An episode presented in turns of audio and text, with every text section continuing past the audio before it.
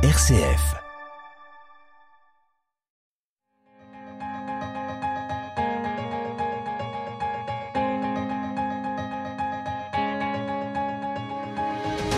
RCF, le quart d'heure européen. Henri Oberdorf. Le quart d'heure européen a pour objectif de s'entretenir avec des personnalités investies dans les questions européennes. Euh, Cette émission est réalisée par l'Université populaire européenne de Grenoble en partenariat avec Europe Direct Isère Savoie. Aujourd'hui, pour cette émission, nous allons nous informer sur la cohésion et l'aménagement de l'espace européen. Pour cette émission, nous avons la chance de nous entretenir avec M. Frédéric Santamaria, professeur en aménagement et urbanisme à l'Université de Grenoble-Alpes, plus précisément à l'Institut d'urbanisme et de géographie alpine. Il est aussi membre du laboratoire de sciences sociales Pacte de Sciences Po Grenoble. Ses travaux de recherche et d'enseignement se consacrent aussi aux questions européennes, comme le montre euh, sa contribution récente à l'ouvrage consacré à la géopolitique de l'Europe. Bonjour, monsieur le professeur. Ah, bonjour, Henri. Et merci d'avance pour cet échange. Alors, l'Union européenne n'est pas qu'un projet d'intégration économique, comme elle est souvent décrite. Elle se préoccupe, comme en atteste son budget annuel, de l'ensemble de ses territoires au travers d'une politique de cohésion territoriale prévue dans le traité sur le fonctionnement de l'Union européenne à l'article 174. Que signifie cette politique de cohésion territoriale?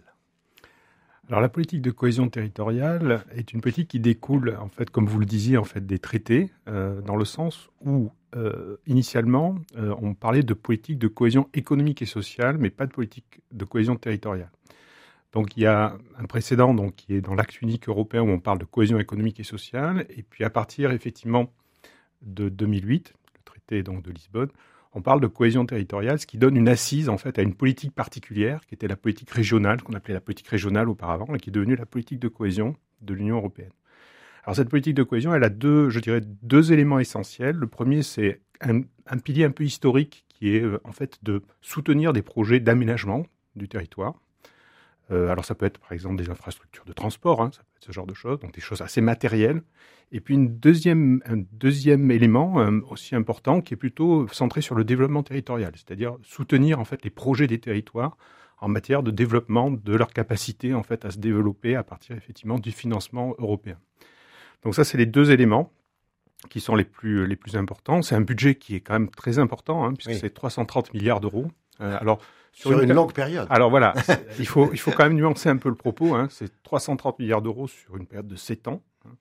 Donc ce qui fait que ben, finalement, euh, si on le compare au budget par exemple des États annuels, c'est quand même relativement peu. hein, mais ça constitue quand même pour l'Union européenne un élément important puisque c'est en fait l'un des principaux budgets en fait de l'Union européenne. C'est à peu près un tiers du budget d'in- d'intervention de l'Union européenne. Je ne parle pas des budgets de fonctionnement, hein, je parle du budget d'intervention, c'est-à-dire la capacité à agir de l'Union européenne à côté de la politique agricole commune. Voilà pour dire les choses euh, de manière relativement simple.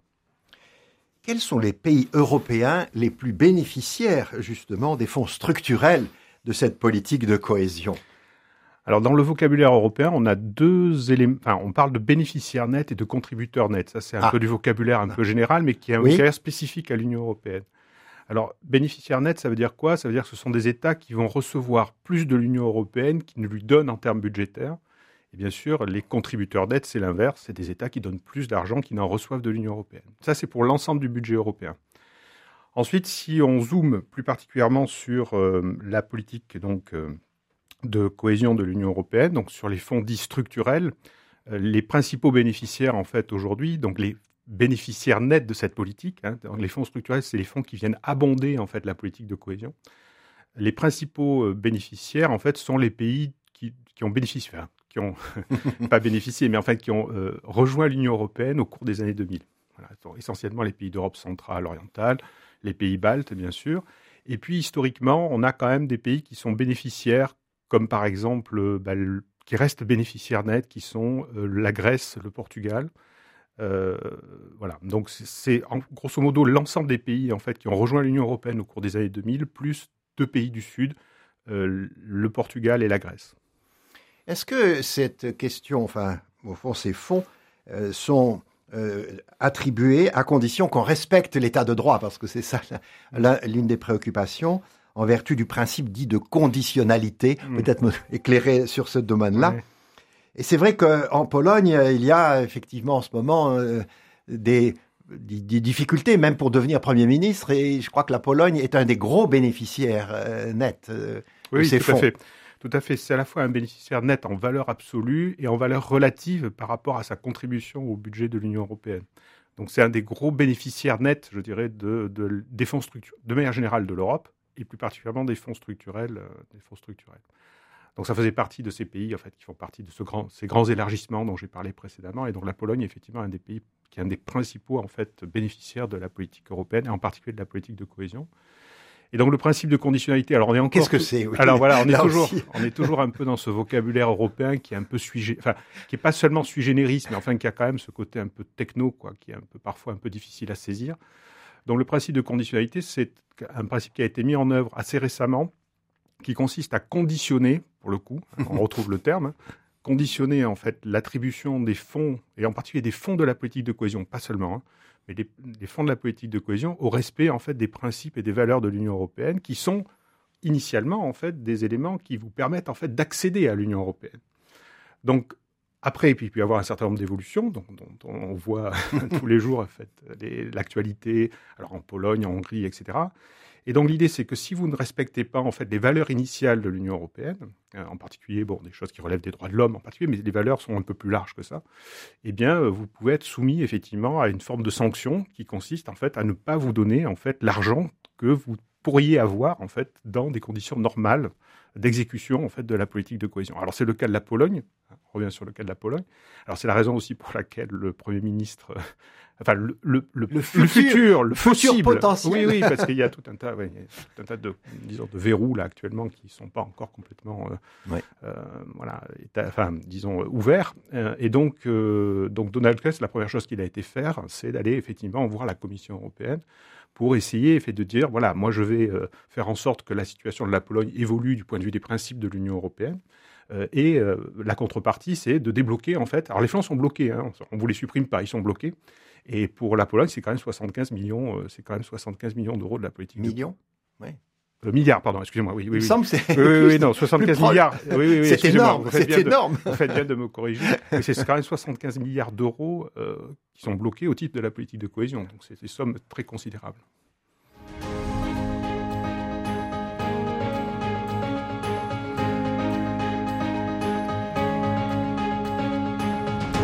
RCF le quart d'heure européen, Henri Oberdorf. Le quart d'heure européen se poursuit avec le professeur Frédéric Santamaria. Alors, l'Union européenne se, se, préoccupe de l'aménagement de son espace au travers de l'agenda territorial de 2030. En quoi consiste ce concept d'aménagement européen de son espace dans l'agenda mmh. territorial? Et vous avez un peu de temps pour nous l'expliquer, cet agenda territorial.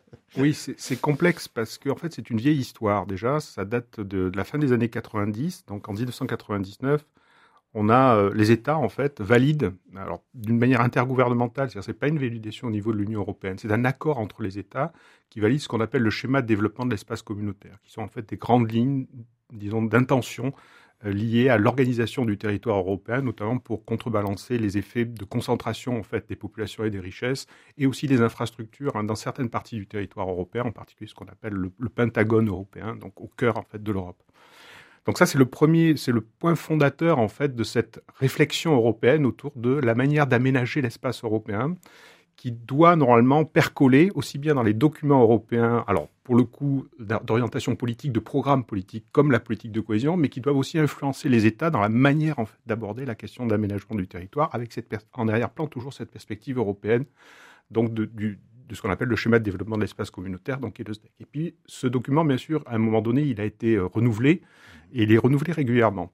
Et c'est ce qu'on appelle les agendas territoriaux. Donc on se fonde sur ce point de départ initial qui est le, SDEC, dans le schéma de développement de l'espace communautaire, et en fonction effectivement des évolutions du territoire européen, on réactualise ce document. Donc vous avez eu depuis le SDEC, vous avez eu trois agendas territoriaux. Le dernier en date s'appelle l'agenda territorial. Alors c'est aussi du vocabulaire européen, hein, l'agenda, tout ça. Bon. Donc je mets tout ça entre guillemets. L'agenda territorial 2030, c'est un document en fait qui réactualise en fait le, les intentions initiales en fait du, du schéma de développement d'espace communautaire. Ça reste un document de nature intergouvernementale. Les États se mettent d'accord, mais il n'est pas validé du point de vue de l'Union européenne. Pourquoi? Parce que l'Union européenne n'a pas de compétences en matière d'aménagement de l'espace, à proprement parler. C'est-à-dire qu'elle a des actions qui relèvent de l'aménagement. C'est ça le paradoxe. C'est-à-dire qu'il y a des actions qui relèvent de l'aménagement du territoire, ce qu'on appelle la compétence partagée, c'est-à-dire que c'est une compétence qui s'exerce à la fois au niveau des États, mais aussi où l'Union européenne peut venir intervenir en appui des États. Donc la politique de cohésion est une compétence dite partagée euh, de l'Union européenne. Et euh, donc l'idée, c'est que euh, les, les, différents, enfin, ce document de l'agenda territorial doit aussi toujours pareil hein, influencer les politiques européennes, mais également influencer en fait les politiques qui se font à l'échelle à l'échelle du territoire. Alors le paradoxe que j'ai essayé de développer tout à l'heure, c'est de dire que d'un côté, l'Union européenne n'a pas de compétences juridiques en matière d'aménagement du territoire, mais que de l'autre, elle intervient bien en fait dans ce champ de l'aménagement du territoire. Alors à travers bien sûr ce, dont on a parlé précédemment, la politique de cohésion, mais pas seulement. Hein, il y a aussi effectivement euh, l'élaboration à l'initiative de l'Union européenne de ce qu'on appelle des stratégies dites macro-régionales. C'est quoi en fait? C'est des. Alors je, vais employer le terme, mais il serait peut-être critiqué par certains collègues de, de plans d'aménagement à des échelles de macro-régions, de grandes régions sous-régions européennes, par exemple autour de la mer Baltique, autour de, du Danube, euh, dans la région alpine aussi, on a aussi un certain nombre de choses. et l'idée, c'est d'avoir un programme d'aménagement, c'est-à-dire de, à la fois d'avoir des éléments d'action, mais aussi de transférer ces éléments d'action dans l'espace. En termes, notamment, par exemple, ça peut être en termes d'infrastructures de transport. Pour le Danube, c'est typiquement en fait l'aménagement en fait de la navigabilité du mhm. Danube sur un espace qui est un espace transnational de nature macro-régionale. Et puis, dernier élément, euh, la question aussi des transports, au-delà de la politique de cohésion. Au-delà de la politique de cohésion, il y a aussi une politique des transports spécifique à l'Union européenne, où avec euh, un schéma régional de développement des transports, en, fonction des, en fonction effectivement des, des choix qui sont faits à l'échelle de l'Union européenne, il peut y avoir des cofinancements de l'Union européenne sur certaines infrastructures de transport, comme des lignes, par exemple, dans la grande vitesse. C'était un peu ma, ma, dernière question sur ces, sur ces sujets-là. L'Union européenne soutient donc de grands projets d'aménagement, d'aménagement comme les stratégies que vous avez évoquées macro-régionales ou des réseaux transeuropéens de transport. Là encore, c'est très mal connu, cette idée de réseau européen de transport ou ces grandes ces grandes stratégies macro-régionales. Oui, alors c'est vrai que les stratégies macro-régionales, elles ont un côté un peu aussi un peu technocratique, hein, même si elles sont réalisées en fait par des partenaires qui sont des partenaires nationaux et régionaux en fait. Hein. C'est-à-dire c'est pas l'Union européenne qui réalise ces stratégies, ce sont des, acteurs locaux, enfin à l'échelle de l'Union européenne, des acteurs locaux qui réalisent ces stratégies, avec l'idée de calquer en fait leur programmes d'action, notamment par rapport de mise en œuvre, par exemple, de la politique de cohésion, dans le cadre en fait de ces programmes. Ce n'est pas des financements, en fait, c'est vraiment des, cadres d'action qui sont établis à l'échelle macro-régionale. Euh, le tout, alors les études, tout ce qui relève des études, etc., est financé par l'Union européenne, en revanche. Donc il y a une forme de, de promotion euh, de ces espaces comme des espaces d'intégration à travers l'aménagement avec des financements qui vont venir après de l'Europe et notamment de la politique de cohésion. Donc ça, c'est un cadre un peu stratégique, je dirais, d'action. Et puis ensuite, ce que vous disiez sur les transports, effectivement, donc bon, je parlais des, des lignes à grande vitesse, mais ça concerne à la fois les réseaux d'énergie, euh, les réseaux de télécommunications, euh, les réseaux aussi de, bah, transport ferroviaire hein, et de transport fluvial, de transport routier, les aéroports également. Et donc il y a une, carte de synthèse qu'on peut trouver assez facilement sur Internet sur ce qu'on appelle les réseaux transeuropéens, qui synthétise en fait l'ensemble des capacités, des volontés d'intervention de l'Union européenne. Et quand un État ou des États décide en fait de développer un système de transport, et eh bien, il peut y avoir des, des cofinancements européens euh, des, des, infrastructures en question. Donc je prends l'exemple en France que je prends souvent, c'est celui de la ligne Sud-Europe-Atlantique, où la partie entre Tours et Bordeaux a été en partie financée par l'Union européenne parce qu'elle rentre en fait dans ce schéma euh, de réseau de transport à l'échelle de l'Union européenne. Alors vous me direz, c'est pas très européen, hein, c'est franco-français là. Tours Bordeaux, mais l'idée c'est que ça s'inscrit en fait dans une logique de desserte en fait de l'Espagne du Nord euh, avec une logique pour le coup transnationale. Voilà. Et c'est dans cette perspective-là que cette partie du, réseau euh, ferroviaire français, pour le coup, a été financée par en partie par l'Union européenne. C'est dommage, nous sommes dans une émission de radio, donc on ne peut pas montrer des images, euh, des tableaux, parce que on a ça un peu en tête, et vous surtout dans l'aménagement du territoire. Parce qu'en fait, on est de plus en plus interconnectés dans beaucoup de domaines. Oui, alors, en fait, l'objet, enfin, le, propos même de l'Union européenne, c'est euh, c'est la coopération transnationale. Voilà. Et ça prend différentes formes. Merci beaucoup. J'en prie. Merci, beaucoup à vous. De, pour vos échanges et ces éclaircissements sur des aspects techniques, il est vrai. Merci. Un petit peu, oui. Merci à vous.